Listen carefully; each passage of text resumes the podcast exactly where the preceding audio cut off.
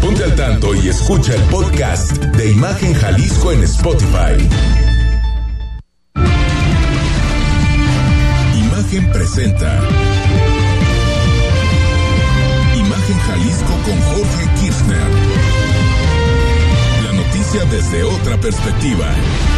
¿Qué tal? ¿Qué tal? ¿Cómo está? Muy buenas noches. Bienvenidos a Imagen Jalisco, cerca de ti, cerca de usted. Ya es viernes, por fin es viernes, 6 de octubre de este año 2023. Señor de la Rosa, terminamos toda la semana. Jorge, amigos, a darle que es viernes, no queda de otra, pero acabamos con la semana. Muy bien. Acabamos con ella. Bien y de buenas. 33 33 694 Ay, me sonaste 522. como político en campaña. ¿Por qué? Dios. ¿Qué Bien dije? y de buenas. Bien y de buenas. Ánimo Guadalajara. Ah. Ah, No, bueno, ese es otro, ¿no? No, pues, es el mismo. Sí, bueno, es- No, qué barbaridad. Ese es Kirchner. otro aspirante, ¿no? Ahí a, Era, el- era el eslogan de, del que despacha todavía ahí en la Avenida Hidalgo. Sí, sí, sí. Presidente municipal Hasta de el Guadalajara. momento.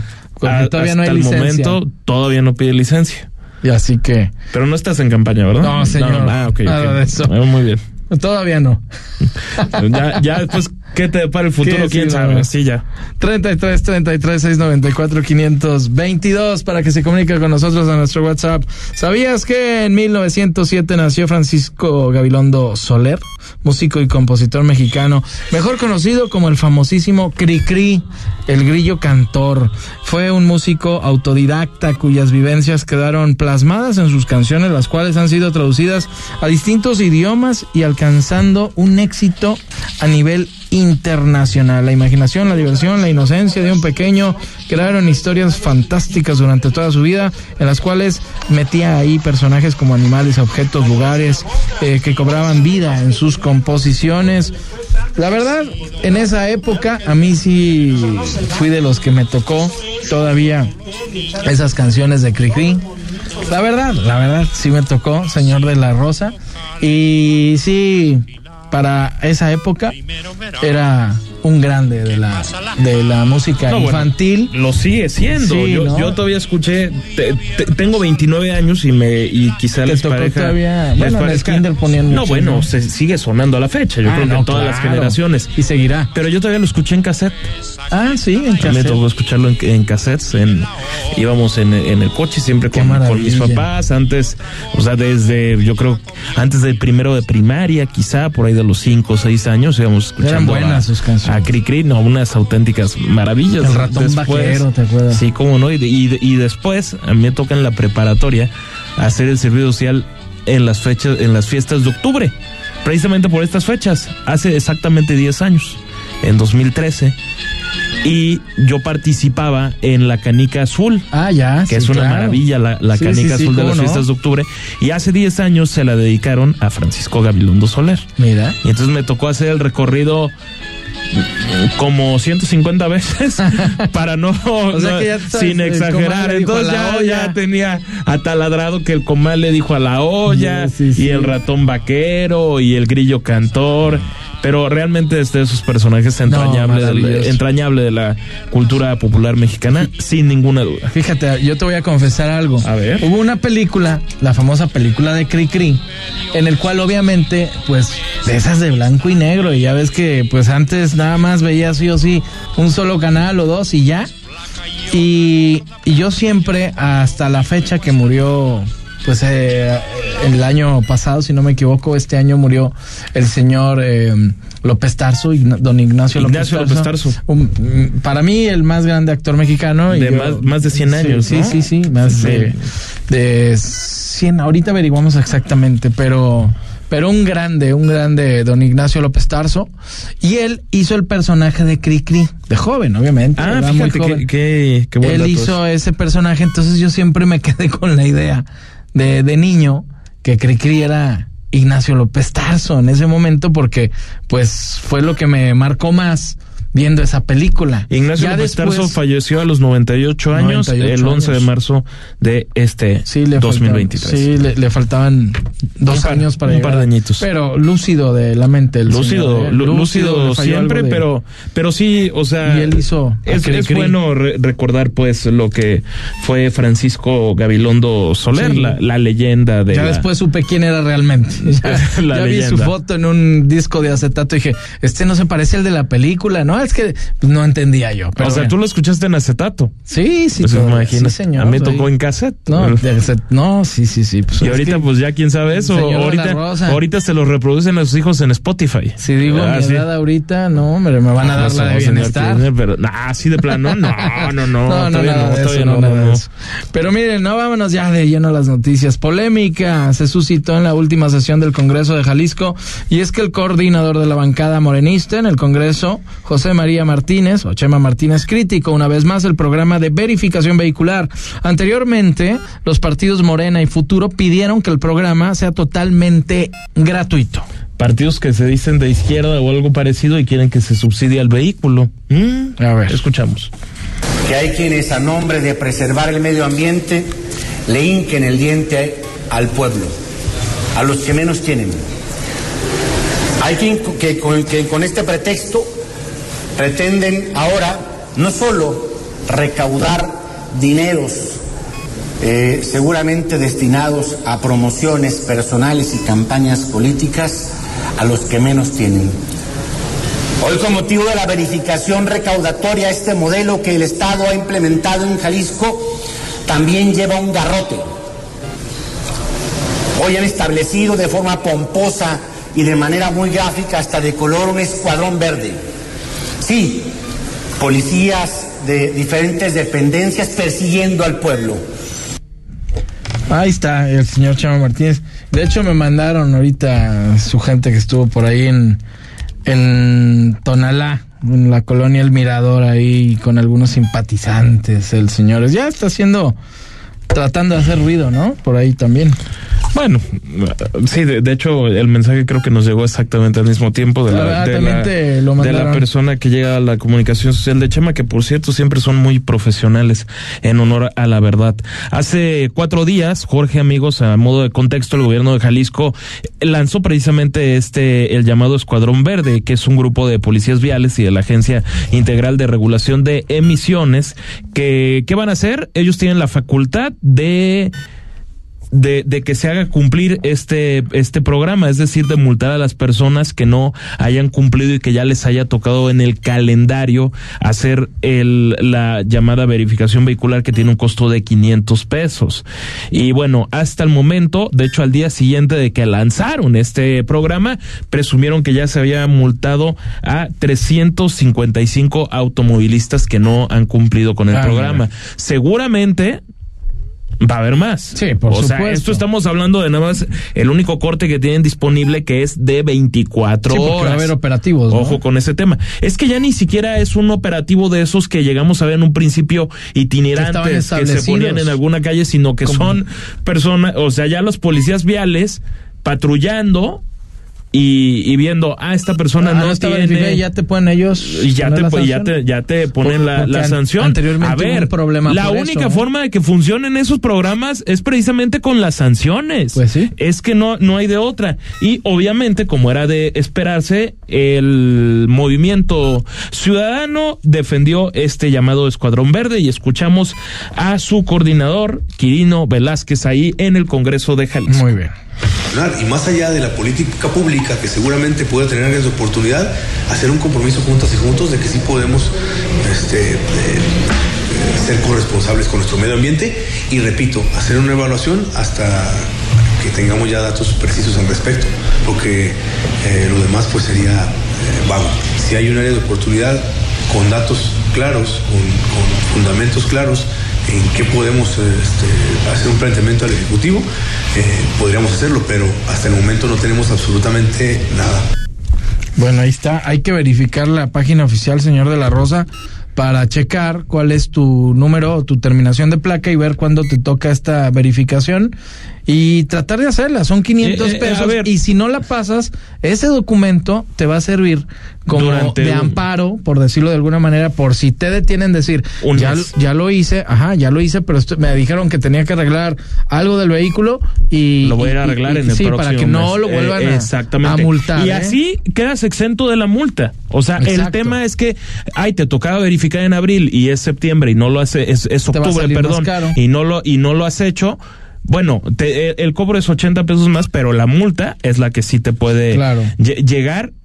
Y a ver, este programa salió en 2021, lo dejaron pasar, pasar, pasar y hasta 2023 la autoridad se pone las pilas y empieza finalmente a tomarlo muy en serio. Y ahora hay, hay, hay multas. A mí lo que no me deja de parecer asombroso es uno, que bueno, que Chá Martínez hable a nombre del pueblo, ya, bueno, ya, eso ya, ya, caray, ya. Lo vamos a invitar De, de aquí, repente ¿eh? creemos que ya habíamos visto todo, pero no, no lo hemos visto todo. Chema como representante de, de ese pueblo que se siente agraviado porque dice que se está dándole se le está dando en la torre a las personas que menos tienen. Jorge, estamos hablando de vehículos. Sí, las sí. personas que menos tienen no, tienen, vehículos. Sí, no, no tienen. O sea, no tienen. No, sí, Entonces ya vamos No quitando de un lado eh, eh, esa- esas cursilerías de, de que si el coche, no coche. Caray, la persona que menos tiene aquí y en China no tiene para Sí, comprarse ¿no? un vehículo Claro. de entrada. Entonces estás ya de entrada planteando el subsidiar a un grupo que de por sí tiene privilegios. Porque tener un coche es un privilegio. Ya, ya es lujo. Ok, eso ya, ya, ya es un primer lujo, más allá, obviamente, de, del modelo y, y- todo eso año en lo es que sí se puede, por supuesto, debatir. Por otra parte, tampoco caigamos en la parte de defender a ultranza el, el, el programa. El pasado 10 de agosto el gobierno de Jalisco detalló que el 65% del llamado Fondo Verde se va a pagarle a proveedores. Más, o sea, 6 de cada 10 pesos. Sí. Eso ya también dices, creo que es altamente cuestionable. ¿Cómo es posible Que es mucho, te ¿no? esté- exactamente, es muchísimo dinero. O sea, tienes el fondo verde, Pero pero, el tú- 65% de eso se va en, el pago de los proveedores. Creo que esas son las líneas que, bien ¿no? podría decir el diputado Quirino Velázquez que se pueden mejorar. Claro. Creo yo. En esa sí estoy de Y, acuerdo. y- y eso es un dato totalmente objetivo dado por el gobierno de Jalisco, encabezando aquella rueda de prensa el propio jefe de gabinete del gobierno del, del estado, Hugo Luna. Es, ese, ese es el tema. Entonces, habiendo dicho estas dos partes, yo lo que también no, no entiendo el por qué es ¿Por qué Morena y por qué Futuro quieren subsidiar a los vehículos? O sea, eso de que cuesten cero pesos es hacer demagogia.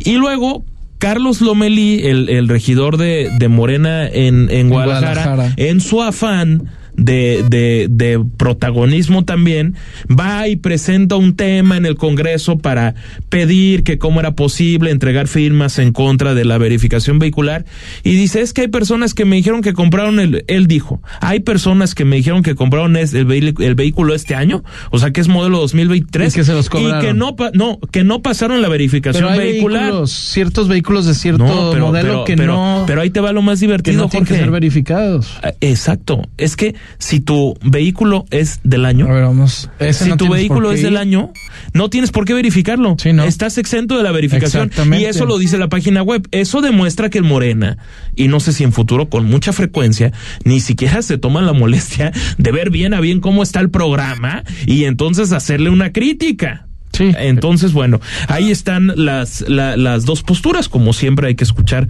naturalmente que parte Ahí y está, mira. contraparte. Ya lo encontré aquí. A ver, ¿qué Quedan dice? exentos del programa de verificación responsable los siguientes vehículos. Ok.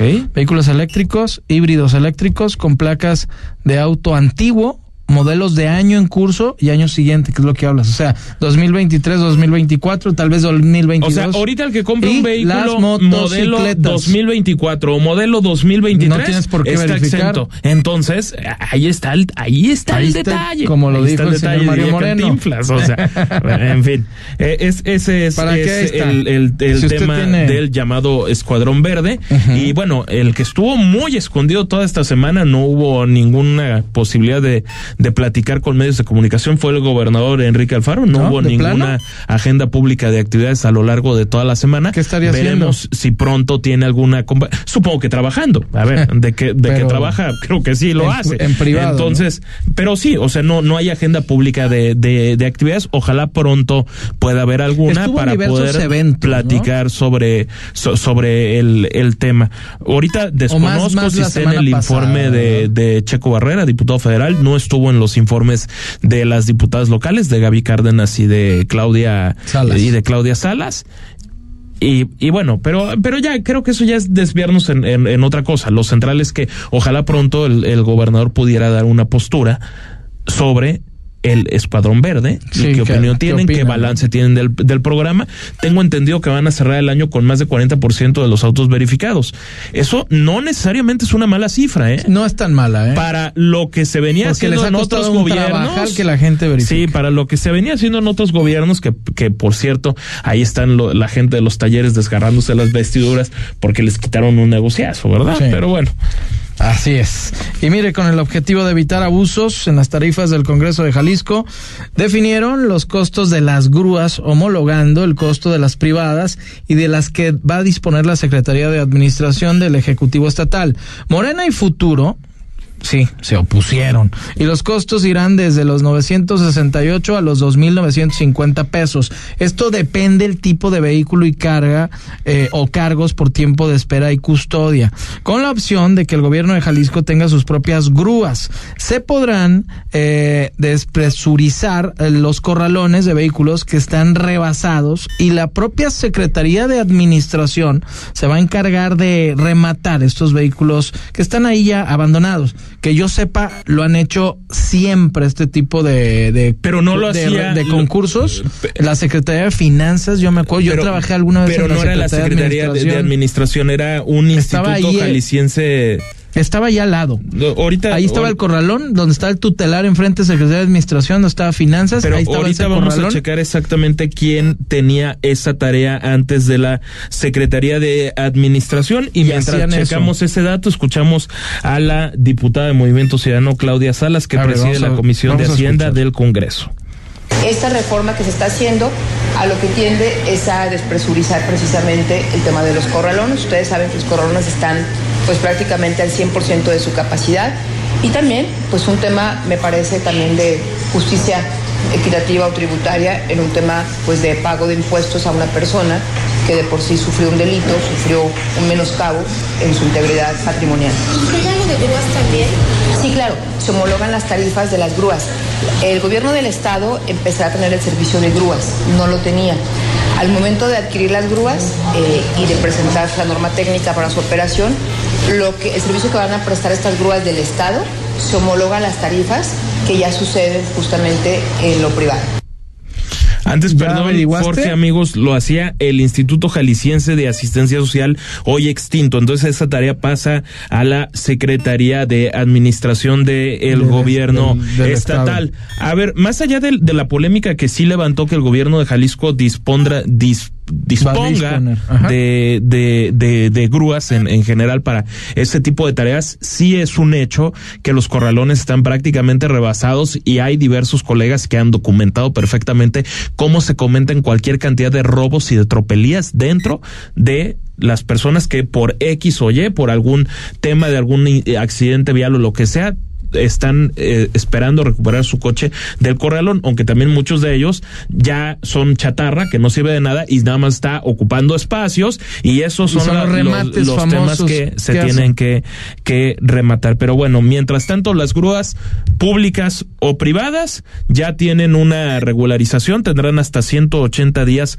para que se dispongan las, la- las normas técnicas, lo tiene que hacer la, la CETRAN, la Secretaría de Transporte a cargo de Diego Monraz, y, y de ahí ya finalmente se tendrá que ver qué es lo que lo, lo que sucede y cómo se terminan ejecutando este eh, eh, acciones, este ¿no? programa estas acciones de que no haya abusos de quienes trabajan en las grúas Sí, sí, y no, y también ahí en los corralones, porque anteriormente yo me acuerdo ah, cómo había denuncias, señor de la Rosa. Pues todavía de las hay. ah, ah, le tomabas fotografía a tu vehículo y cuando iba estaba todo desmantelado. Todo desmantelado, te cobraban un dineral de lo que era el piso de estar ahí por día, porque te van cobrando también intereses eh, y recargos y se vuelve una bola de nieve, pues ya dejas mejor perder tu coche, porque Exacto. pues ya Eh, era un eh, está problema. la cantidad de recargos que ya es como, no, ¿sabes ya qué? no, pues no Sobres, puedes. lo O doy sea, por perdido. Oye, me costaba 10 mil arreglar el golpe y me, y me estás cobrando 100 mil, pues ahí quédatelo ya. Ah, mensaje rápido A de ver, lo que venga, hablando venga. de nuestro público. Eh, dice, creo que lo de la verificación vehicular es totalmente recaudatorio pero más que contaminación atmosférica nos ayuda a tener vehículos funcionales en las calles. Tengo un carro con más de 600 mil kilómetros, modelo 2004, y pasó la verificación. Qué bueno. Eh, no es tan rígido el trámite. Eh, lo de Chema es grilla nada más. La terminación 7101, muchas Sí, gracias por su ver, comentario. Lo, lo de Chema es, Es nuestro público, es eh, hay que oportunismo. Muchas Dice el académico de la UNAM, Ciro Murayama, que el oportunismo es la principal corriente política de México. Bueno. Y vaya que para eso se pintan solos muchos y de todas las Algunos. banderas. No digamos nombres. Muchitos, Algunos. muchitos. No, hombre, muchísimos. Vamos a un corte, imagen Jalisco cerca de ti, cerca de usted y volvemos. Escucha desde tu celular o computadora Imagen Jalisco a través de imagenguadalajara.mx.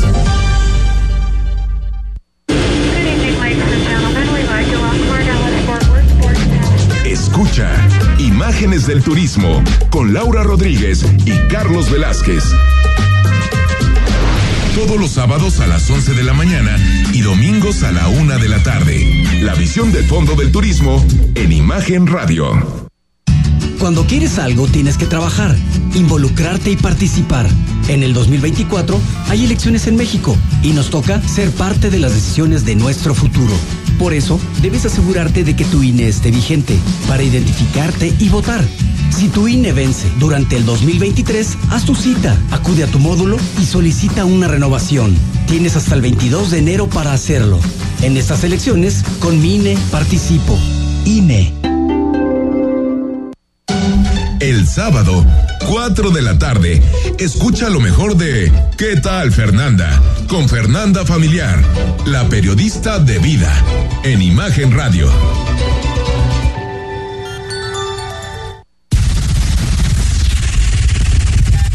Es domingo por la noche y no supiste nada del mundo del deporte.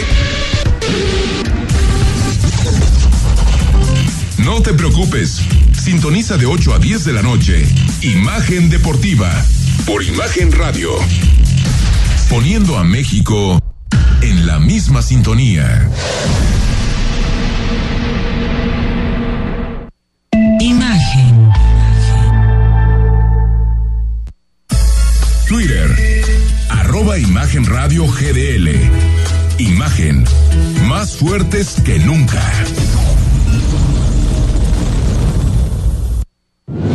Periodismo con credibilidad. Estás escuchando Imagen Jalisco con Jorge Kirchner.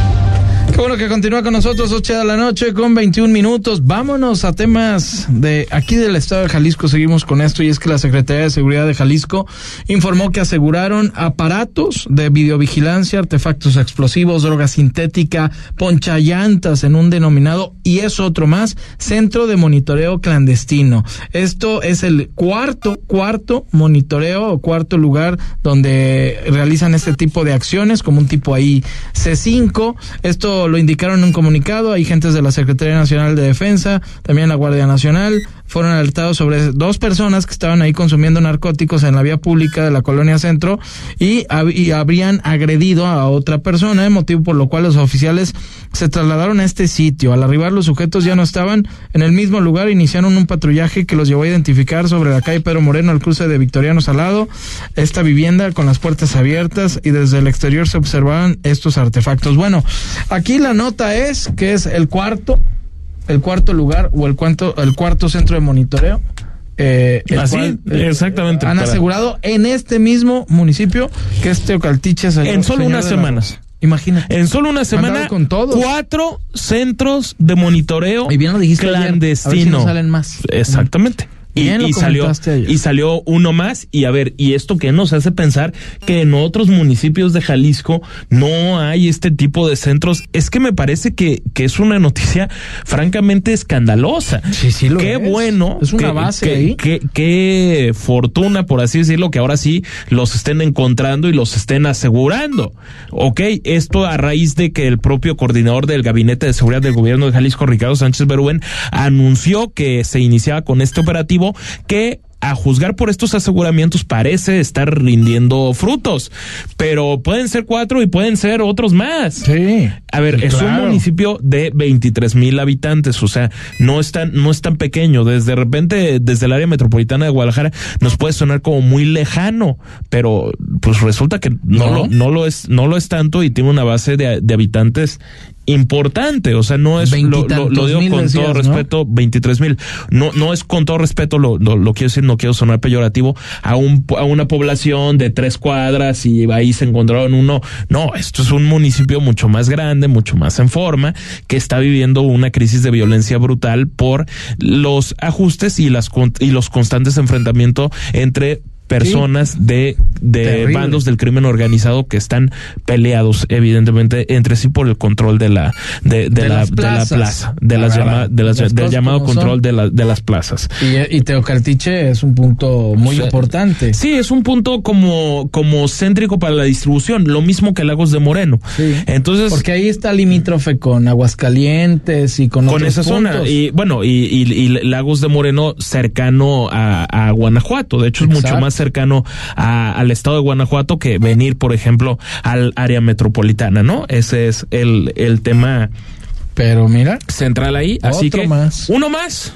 Para cerrar la semana, son cuatro ya los centros de monitoreo del crimen organizado, que básicamente son unas pantallas, por cierto, bastante bien puestos. No, o no, sea, no, no, no, se ven sea. precisamente amateurs, vaya. no. Y sí le metieron billete. con, con cámaras andan checando la entrada y salida de las patrullas, por dónde pasan, por dónde están. Sí, con Caray, traen o sea, todo un sistema de. Es que es como de- C5 digno de una película hollywoodesca. Sí, claro. O sea, Traen sí, no, todo no. el sistema eh, bien establecido en diferentes puntos de ahí de, de este municipio, en el cual veían las principales avenidas, las calles, los tramos carreteros, e incluso hasta tal vez domicilios que les interesaban ahí estar checando y verificando, ¿no? Y tal vez hasta cuidando a su misma gente, ¿no? A la misma gente que estaba ahí de, de, de este grupo delictivo, cuidando ahí cualquier tipo de movimiento eh, en contra de ellos mismos, ¿no? Bueno, ya van cuatro y vamos a estar atentos a ver qué dicen las autoridades. Nos vamos a un tema a darle la vuelta completamente, que es mucho más amable. Ayer también se los platicábamos, viene esta romería eh, 2023 y ya ya hoy se presentó ahí los tonos que van a ser los que va a llevar la generala, color lavanda, ahí en, en, en el emblema. También en la catedral y como la iglesia de la arquidiócesis y el manto. Está todo torneado ahí con rosas, muy bonito. Por la ciudad de las rosas, obviamente, están unos leones. Y antes aparece ahí el escudo de Jalisco.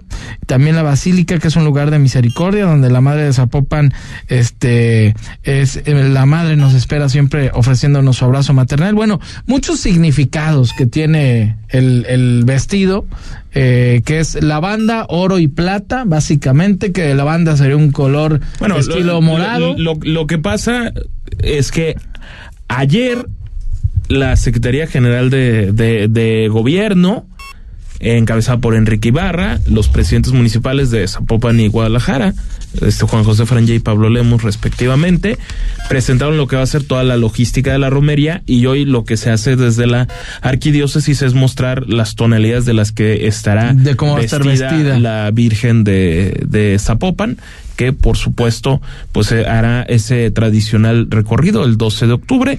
Recordemos pues para que la gente lo tenga bien en claro una vez más, que a partir de las 6 de la mañana más o menos estará saliendo de la Catedral de Guadalajara ahí en el centro histórico, tomarán Juárez, van a llegar a Unión o Américas y de ahí Y se, se recorre siguen, sí. todo Américas hasta llegar a Arcos de Zapopan. Esto naturalmente que trae cierres viales importantes y puede generar cierto colapso en la ciudad. Así que Sí, por supuesto, son ojo millones. con el ¿Cuántos? 12 de octubre. Millón y Dicen medio que van a ahí, tener eh, en total hasta dos millones de visitantes, pero esto lo ponen no necesariamente con el contingente, sino las personas que van a la misa previa, es decir, en, en la explanada del Cultural Cabañas, esto el, el 11 de octubre a las 6 de la tarde, posteriormente quienes están en la misa de despedida de la catedral, Que empieza y a las cinco, quienes ¿no? sí acompañan a las 5 de la mañana y quienes sí acompañan todo este contingente que consta de aproximadamente nueve kilómetros, esperando que la misa empiece a las 11 de la mañana, la principal que es ahí en la Basílica Ahí en la de. Zapopan.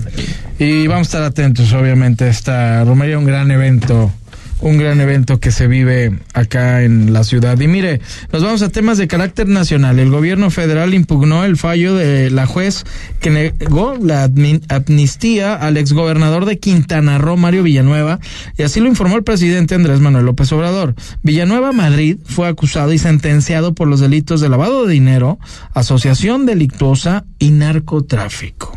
Ah, escuchemos al presidente de la República. Son 28 años de su juicio, está enfermo y parece que hay interés en que no se libere, porque un juez negó la amnistía y por lo general no nos niegan los jueces. Se solicita al juez por parte del Ejecutivo la amnistía y en este caso negaron la amnistía. Eh, aprovechamos para mandarle decir a Mario y a sus familias de que ya se está impugnando el proceso y que vamos a continuar hasta que se le dé libertad porque está enfermo y ya fue castigado 28 años. Ahí está. Fue ya castigado 28 años y, y bueno, como que Mario Villanueva, el exgobernador de, de Quintana Roo, nada más rápidamente, antes de irnos a la pausa, el presidente López Obrador hoy habló de que el tren Maya va a estar listo para febrero de 2024 y eso seguramente será un tramo nada más. Sabes que les da por inaugurar obras que no se han Sí, concluido. a- Ese en es el- partes, el en caso. sí. Ah, eh, así tal cual, ¿no? Como La- aquí ocurrió. La, la refinería de Dos Bocas. Bueno, con la línea T, c- ciertamente, con eh, los últimos días de Enrique Peña Nieto y del exgobernador de Jalisco, Aristóteles Sandoval, que Así en paz con- descanse. con ellos Ah, dos, Pero, pero de- digamos que ellos dejaron como el antecedente y López Obrador ya lo llevó a otro nivel. Sí. Porque inauguró un aeropuerto, inauguró una refinería que no refina y ahora quiere inaugurar un tren que no Que no tiene- camina. no, es que, Sí, no, es no que están sí, sí camina en, en, en, la- en las pruebas que hicieron, quedó Sí, claro que sí pero- camina, pero... Que estuvo a ahí ver, el señor gobernador. algún- eh, sí, ahí estuvo el, nosotros, el ¿te propio acuerdas? gobernador Enrique Alfaro, pero, pero a ver, son siete tramos y me parece que van a estar listos dos. Oye, que se Y, descompuso, por cierto, ¿no? eh, estuvo una hora parado. pero como sí que fue hubo- una descompostura. a ver, yo creo que sí. Ellos, ellos no, por supuesto, no lo aceptan.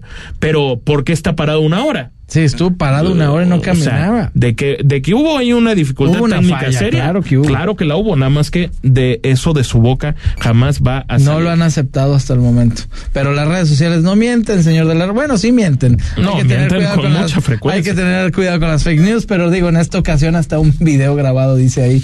Este, Sí, de, que un reportero cuestion- de- sí, del periódico que Universal a un... que le pregunta a alguien de la Secretaría de Defensa Ajá, Nacional y el de la Defensa Nacional lo único que quiere es tirarle el celular al, Sí, sí, al sí, sí. reportero. No Entonces, sabía ni qué decirle. Ah, caray, como que dos más dos son cuatro, ¿no? Sí, búsquenlo ahí en redes sociales para que vean de lo que le estamos platicando.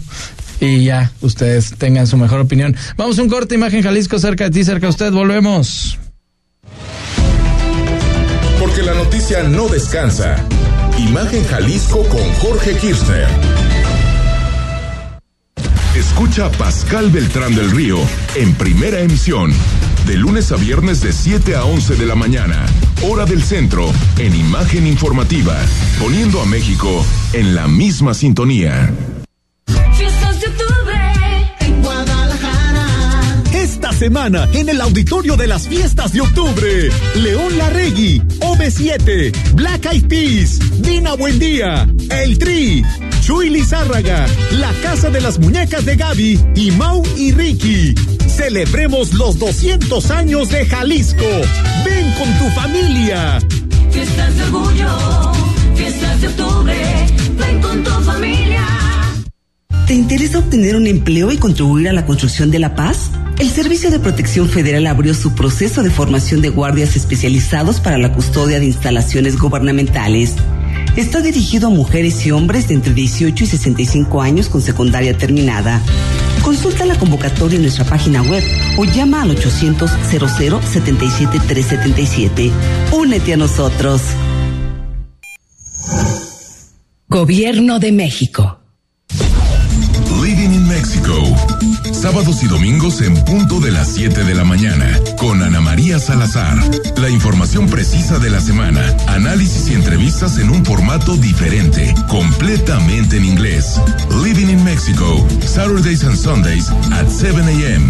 with Ana María Salazar. Imagen Radio, poniendo a México en la misma sintonía. Imagen. Instagram, arroba Imagen Radio GDL. Imagen, más fuertes que nunca. Porque mereces escuchar la verdad. Imagen Jalisco con Jorge Kirchner. Qué bueno que continúa con nosotros, Imagen Jalisco, cerca de ti, cerca de usted. Es un gusto para mí que esté aquí con nosotros en cabina el licenciado Álvaro Aspeitia, Covarrubias, presidente de la Cámara de Joyería de Jalisco. ¿Cómo estás? Buenas noches. Hola, buenas noches. Muy bien, muy contento de estar aquí con ustedes y poder platicar de lo que el sector joyero genera en Jalisco y sus eventos para el cierre de este año. Tan importante la joyería y viene Expo Joya, ¿no? En octubre de 2023. Platícanos. Sí, la verdad es que es una exposición muy especial para nosotros. Empezamos ya la siguiente semana aquí en Expo Guadalajara a partir del martes 10 hasta el jueves 12. Estaremos presentando los diseños más... Eh, pues más enriquecedores, de acuerdo a la tendencia que va generando este cierre de año, pero sobre todo la oportunidad de poder cumplir en esta ocasión 40 años de cortar el listón desde la primera ¿Mira? vez. En 1983 se hizo la primera Expo Joya y 40 años después Se dice estamos fácil. ya. Sí, no, se dice fácil, pero la verdad es que pues es un trabajo en conjunto dentro de la institución, Cámara de Joyería, presidentes, personal operativo, coordinadores, que siempre hemos tenido una visión muy importante, ¿no? Proteger el sector, poder comercializar y potencializar la joyería mexicana, pero sobre todo el estado de Jalisco, que recordemos que aquí fabricamos hasta el 70% de la producción nacional y esa es la importancia por la cual tenemos el liderazgo y la representación evidentemente de todo el sector nacional e incluso dentro de los ámbitos internacionales, pues siempre Jalisco es la referencia de acuerdo al sector joyero. Presidente, en el aeropuerto hace solo, solo unos días presentaron una exhibición y también nos, nos hablaban a quienes estamos ahí presentes de, de países que son fundamentales como socios, ¿no? España era uno de, de ellos, por ejemplo. ¿Qué, qué nos pueden decir de, de esos pa- países que resultan importantes para la joyería en Jalisco? Claro, mira, eh, en este año precisamente los objetivos estratégicos de la presidencia fue el ámbito internacional. Dentro de eso pudimos ir a Turquía, por ejemplo, Estambul, a principios de año, y como bien lo mencionas, Rodrigo, pues vamos regresando prácticamente de Madrid hace unos 22 días, donde llevamos una exposición importante de diseño y de joyería mexicana. Potencialmente eh, la industria joyera tiene para poder estar a primer nivel en cualquier país y estamos buscando justo el poder llegar a todos ellos para poder, como lo decíamos en Madrid, Hola Madrid, somos joyería mexicana. Es Qué decir, maravilla, sí. tenemos la calidad, tenemos la presencia, tenemos el diseño para poder competir en todo el mundo. Y con cualquiera, ¿no? Sí, por supuesto. Y estábamos hablando ahorita Estambul en Turquía, Madrid en España, por supuesto Estados Unidos que con la cercanía Sí, claro, el 95% de las exportaciones a este país, pero en noviembre después justo de la exposición estaremos yendo a Santiago de Chile, un país muy importante que nos marca una tendencia joyería de metales preciosos como oro y plata, pero sobre todo que tenemos las facilidades como un cuaderno ATA y ellos una necesidad de poder surtir con producto de calidad eh, lo que los consumidores en este país están actualmente demandando. Estamos hablando de cuántas empresas, entonces aproximadamente estarían dentro de lo que es esta expo. Expo Joya está ahorita compuesta de 350 marcas comerciales, eh, divididas en diferentes sectores, es, es más pabellones, estamos en el oro, en la plata, bisutería, herramientas, en fin.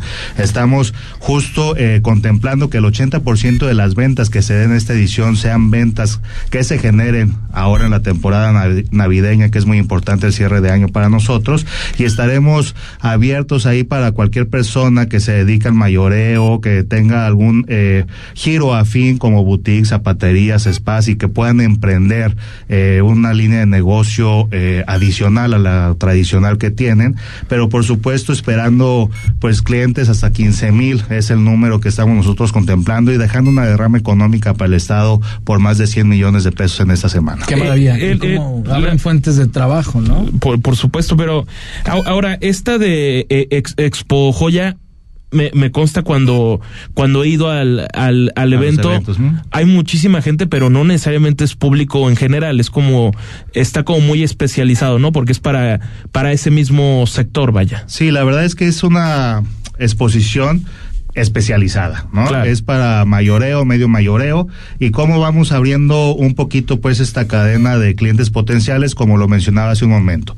Nuevos diseños o diseñadores que salgan de las universidades, sabemos por ejemplo que el TEC, el ITESO tienen carreras de diseño en joyería que pueden empezar a emprender un negocio dentro de la joyería, giros afines, eh, personas inclusive amas de casa que quieran eh, ampliar sus ingresos personales y que dentro de un grupo social en el cual se desempeñan pueden realizar venta de joyería y de esta manera vamos creciendo a llevar pues a, potencializar la exposición y por supuesto a seguir creciendo en nuestras ediciones y en el sector joyero Se general. puede decir de, de joyeros para joyeros, sin embargo, pues alguien como, como, como yo, como Rodrigo de la Rosa, como nuestro público que nos escucha, podemos asistir para ver, ¿no? De- y, y también podemos llegar a comprar algún Por producto. supuesto, por supuesto, digo, al final el registro está, está abierto, hay ciertos requisitos por tema de seguridad, yo los invito a que visiten la página www.expojoya.com.mx para hacer un preregistro y evidentemente pues su acceso sea más fácil, pero sí, la idea es poder tener eh, las oportunidades de negocios y como el eslogan de Joya lo dice, que hagamos ahí el negocio de nuestras vidas. Hacen dos al año, ¿verdad? Dos en Guadalajara y dos en Ciudad de México. Hacemos cuatro en total. Más aparte, eh, lo comentábamos ahorita, somos eh, los que llevamos los pabellones internacionales como JCK Las Vegas, Vicenza Italia, Hong Kong, las giras comerciales como la que platicaba de, de, de Santiago de Chile. Y no pasa de moda la joyería. No, ¿eh? pero y- es increíble. Y, y, pero, ¿y qué, qué beneficios tiene, por ejemplo, lo que hacen en el aeropuerto? Esa exhibición en el aeropuerto. Mira, realmente eh, para nosotros es un orgullo el poder representar en los diseños, en la creatividad, en la mano de obra de los jaliscienses, eh, pues joyería que pueda llevarnos a momentos o a lugares específicos de la vida de cada persona o de las ciudades representativas. En este caso, lo de Guadalajara, eh, perdón, lo del aeropuerto de Guadalajara, tiene que ver porque cumplimos 10 años de haber sido nombrados capital joyera de América Latina. Esto eh, empezó evidentemente hace una década y Pablo Lemos, nuestro presidente municipal, lo reafirma en este año y por ello llevamos estas piezas que llevan eh, diseños que nos llevan a la catedral, al teatro de Gollado, etcétera, ¿no? Pero al final, ¿qué buscamos? O sea, sabemos que el aeropuerto eh, pasan alrededor de 50 millones de pasajeros a la semana, Y según nos, decía el director del aeropuerto, y que pueden eh, darse cuenta de lo que es el estado de Jalisco en el tema del sector joyero, ¿no? Y además, insisto, de que en ese momento de potencializarnos como sector hacia todo el mundo, pues también podamos tener una muestra de lo que somos capaces de fabricar, y lo decía hace un momento, de poder competir en todo el esquema global. Per- perfecto, pues ahí está, vamos a estar ahí en la expo este Por año. favor. Muchísimas gracias por su visita, licenciado Álvaro Covarrubias, presidente de la Cámara de Joyería aquí en el estado de Jalisco. Y gracias por su tiempo y ahí está la, la, la invitación a todo nuestro público. Por supuesto, ahí los esperamos. Recuerden Expo Guadalajara del 10 al 12 la siguiente semana y pues con mucho gusto de poder estar con ustedes y darles estas magníficas noticias para nosotros. Me parece maravilloso, muchas gracias. Y, y ahí se nos pega un regalito, ¿no? Para, para las próximas navidades, digo. Así es, Está así es. Porque digo, rapidísimo les comento, la joyería siempre está en los momentos más importantes de cada una de las personas. Es un bonito detalle. Así claro, siempre va a ser un bonito detalle. Sin duda. Muy bien, muchísimas gracias, licenciado. Al contrario, gracias a ustedes. Buenas noches. Muy buenas noches. Y seguimos, ya está en la. No la tenemos, que vamos a está tener que hacer una pausa Vamos comercial. Al corte. Yo ya Jorge, emocionado con y los vamos, pueblos. y vamos a regresar con algo Bueno. de, de información y nos enlazamos con la información deportiva. Ah, bueno. Porque hay clásico Entonces hoy no, hoy no vamos a tener. Bueno, vas a tener pueblos, Ya, pero sí vas a tener clásico tapatío. Ay, no. ya- ¿Usted a cuál le va, licenciado? Antes, de- a a ver, díganos. Digo, ya fuera de la joyería, a ver. Díganos. Le voy a la América. Ándale, como. Está bien librado, no, no, no. Bueno, es que ¿qué discuto con él? No, no, no. ya, Con los de ya, la América no puedo ya, discutir. ya, ahí muere, Espérame, ya, espérame, ahí, muere, ya, ya. No, no, igual ahorita. ahorita digo. nos aventamos el volado por una joya de 18 quilates. Ándale, Oiga, pues. Es que los del América siempre nos van a ganar, tienen un campeonato más y, y más clásicos ganados. Pero, Pero, los pero, del pero- Atlas, ¿qué nos discuten los del ya, Atlas? no- no pierdas la fe. Kirchner, ya, tranquilo, tranquilo, ya. Gracias, licenciado. Al ¿eh? contrario, Ahí vamos a estar en la Expo Joyería. Vamos a un corte. Regresamos. La noticia desde una perspectiva diferente. Imagen Jalisco con Jorge Kirchner. ¿Qué hacer? ¿Tienes tiempo libre y no sabes qué hacer? Mariana H. Todos los viernes de 10 a 11 de la noche te recomienda libros, exposiciones, obras, música y todo aquello que puedes hacer cuando te preguntes qué hacer por Imagen Radio. Para que las vacaciones sean un periodo de descanso efectivo y buena experiencia, en la Cámara de Diputados reformamos la ley a fin de que las ofertas de servicios todo incluidos sean claras en sus costos y beneficios. Con esta adición a la Ley Federal de Protección al Consumidor, los proveedores de este tipo de paquetes deberán informar debida y oportunamente los componentes, tarifas, impuestos y adicionales aplicables, sin engaños ni sorpresas. Porque México eres tú. Legislamos para todas y todos. Cámara de Diputados. Legislatura de la Paridad, la Inclusión y la Diversidad. Los fines de semana también hay noticias. Todo un equipo de colaboradores te informan, orientan y entretienen. Todos los sábados en punto de las 7 de la noche. Imagen informativa tercera emisión sábado. En Imagen Radio. Poniendo a México en la misma sintonía. Comienza el fin de semana y en Imagen Radio lo iniciamos con información veraz y oportuna. Escúchenos en la primera emisión de Imagen Informativa de sábados a las 8 de la mañana. Lo esperamos. Imagen Radio, poniendo a México en la misma sintonía.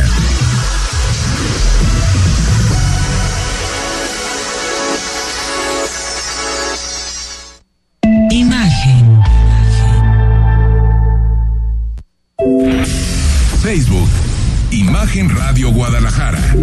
Imagen, más fuertes que nunca. Periodismo con credibilidad. Estás escuchando Imagen Jalisco con Jorge Kirchner. Qué bueno que continúa con nosotros, 8 de la noche con 46 minutos, 33, 33, 694, 522. Siempre es un gusto y un placer que nos mande sus mensajes, sus comentarios, sus sugerencias, sus críticas. Estamos abiertos para todo, créame usted.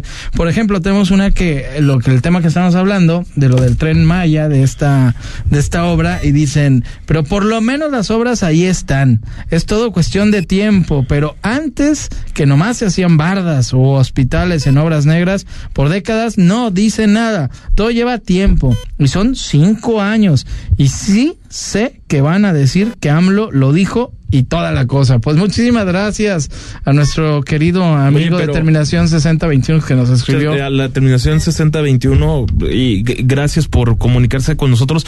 Nada más que me parece muy aventado siempre decir, es que en el pasado no decían nada, es que cuando estaba Enrique Peña Nieto en el poder, Jorge Kirchner acabamos de decir y ahorita, yo todavía ni la línea 3. No, pero pero Ah. Jorge, ¿ya habíamos llegado al programa cuando Enrique Peña Nieto era presidente de, de México? Ni yo, ni tú. No, no, ni yo, no, ni tú.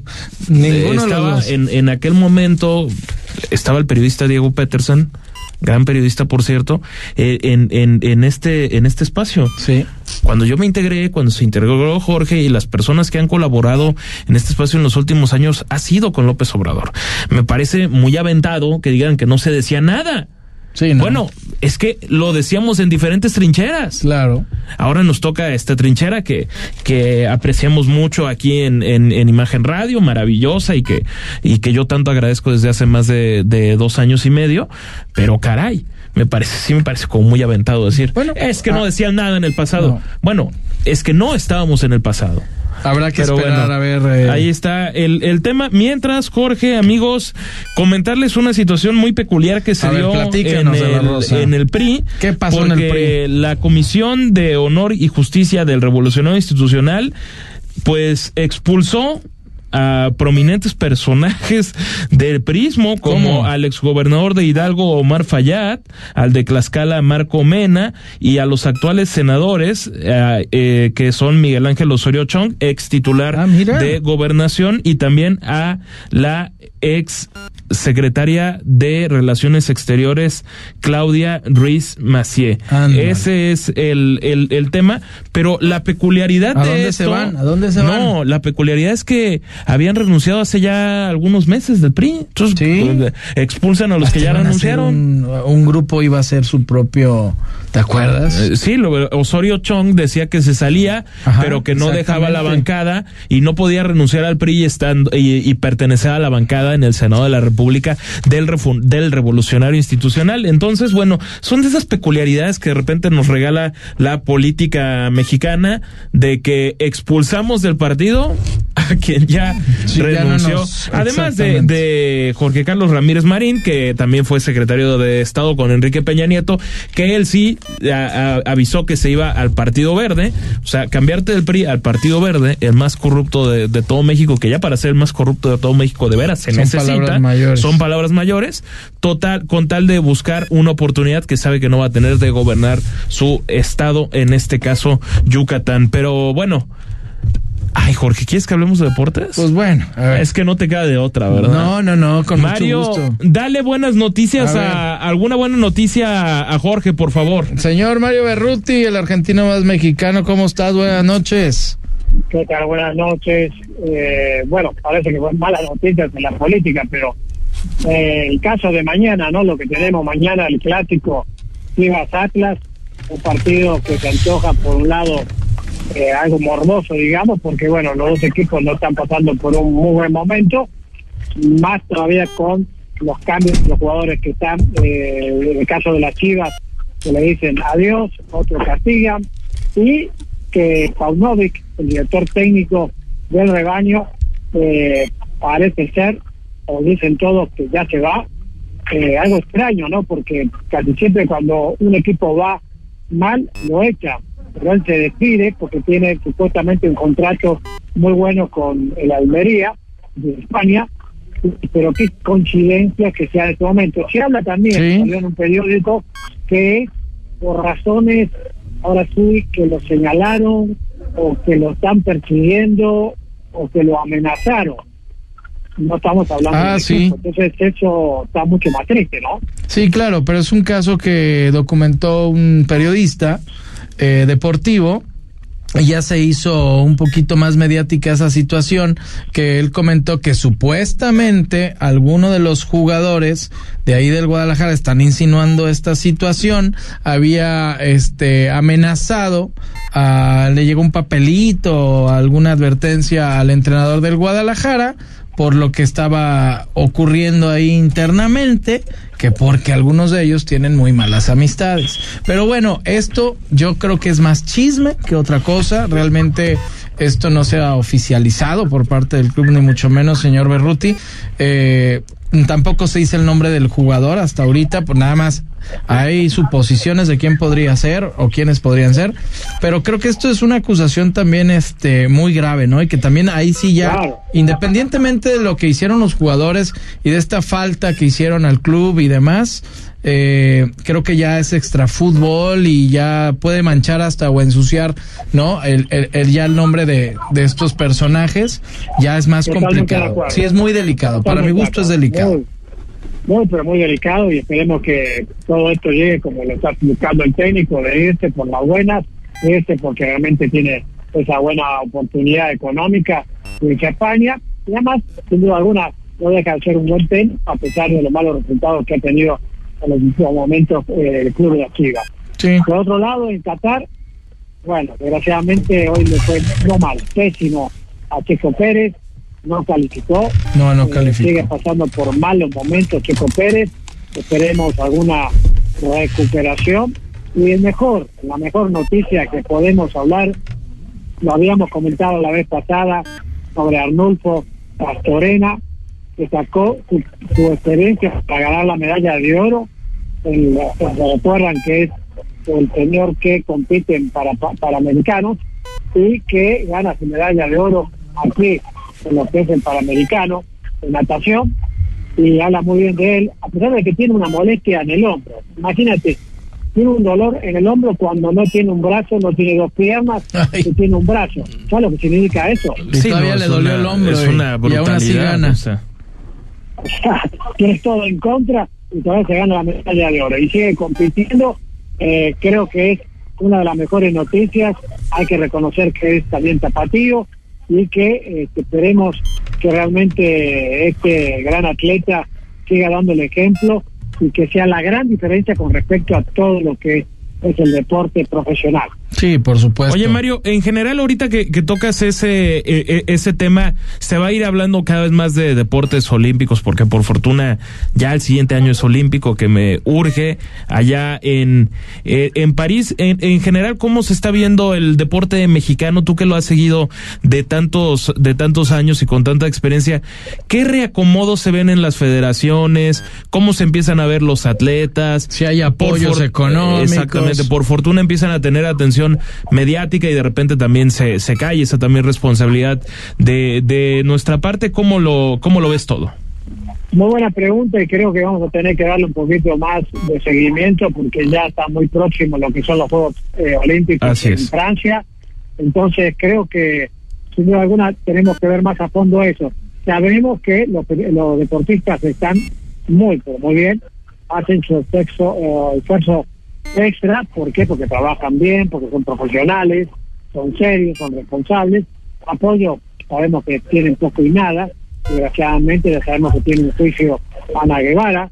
No me digas, Ana Guevara no los apoya. ¿eh? ¿Es pregunta o afirmación? Qué, qué tristeza. No, no, no, bueno. eh.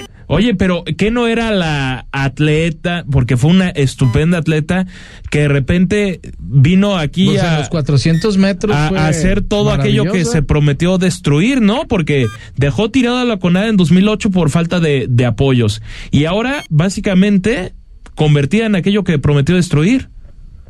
Ahora, no- uno no entiende eso, ¿no? Como bien lo comentas, eh, la gran atleta, la que peleaba, la que sufría porque no la apoyaban, en aquella época se apoyaba más al atleta. Imagina. la cabeza de esta mujer que hace todo lo contrario cuando sabe la necesidad que tiene un deportista para poder llegar a lo que hizo ella. Fue algo grandioso realmente. Entonces, uno no entiende que lo que pasa que es el poder, que es el dinero, eh, la fama, fama mala, porque realmente todo el mundo está en contra de ella, ¿no? Pero es increíble que esté pasando una cosa como la que está sucediendo con una deportista de ese nivel olímpico. Sí, por supuesto.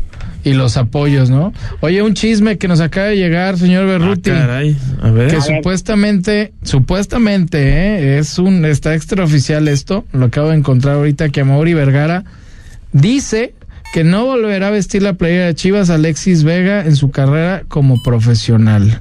Lo hizo para un medio de comunicación, esto lo está manejando Fox Sports y lo comunicaron a ver Caray, si es cierto o no. Esto lo informó en torno a Vega. Sí, que es un pase medio lo que muy pase, serio, el pues. delantero no volverá a jugar para el rebaño en los ocho meses que le restan de contrato. Vamos a verificar Pues yo, si es oficial. ¿eh? cierto, lo celebro.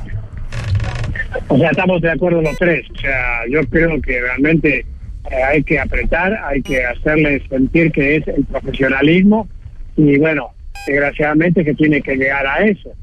¿Por qué? Porque no hay otra. O sea, vas a decir, bueno, la próxima te suspendo. No, señor, o sea, es así, así son las, las reglas del juego. Lo comentaba Claro. una de las jugadoras de fútbol, de las Tigres, lo decía, hay que respetar las reglas del equipo.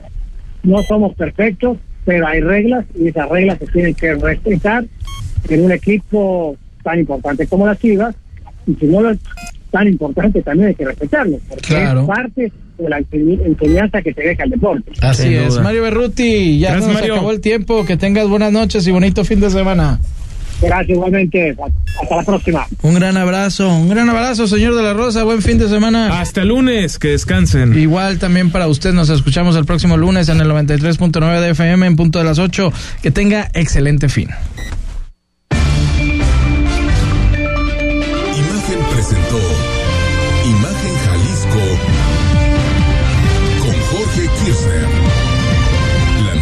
Desde otra perspectiva.